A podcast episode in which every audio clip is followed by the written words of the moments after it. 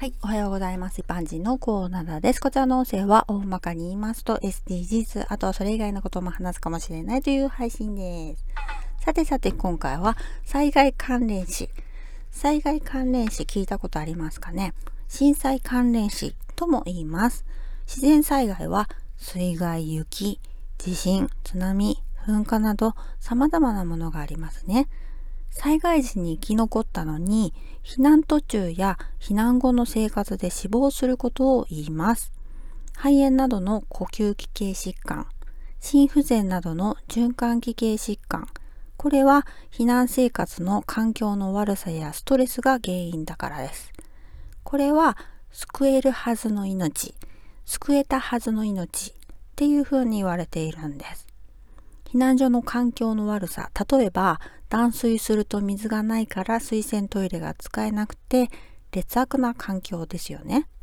汚いトイレに行きたくないからなるべくトイレに行かなくて済むように水分摂取を控えようっていうふうに思いますよね。これは脱水症状を引き起こします。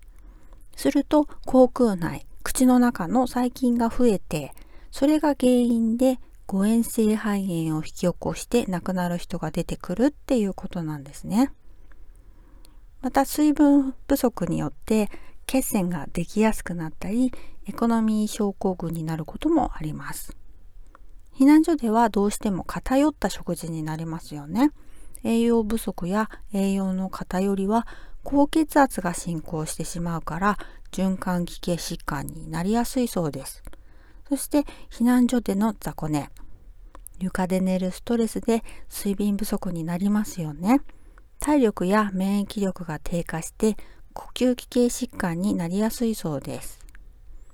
狭くて寒いから足を曲げて体を抱えるようにして寝ると血流が悪くなってこれまた血栓ができやすくなるそうです。寒さによって低体温症になることもありますね。低体温症については過去配信をどうぞ。エコノミー症候群についても過去配信をどうぞ。ではでは今回はこの辺で次回もお楽しみにまた聞いてくださいね。ではまた。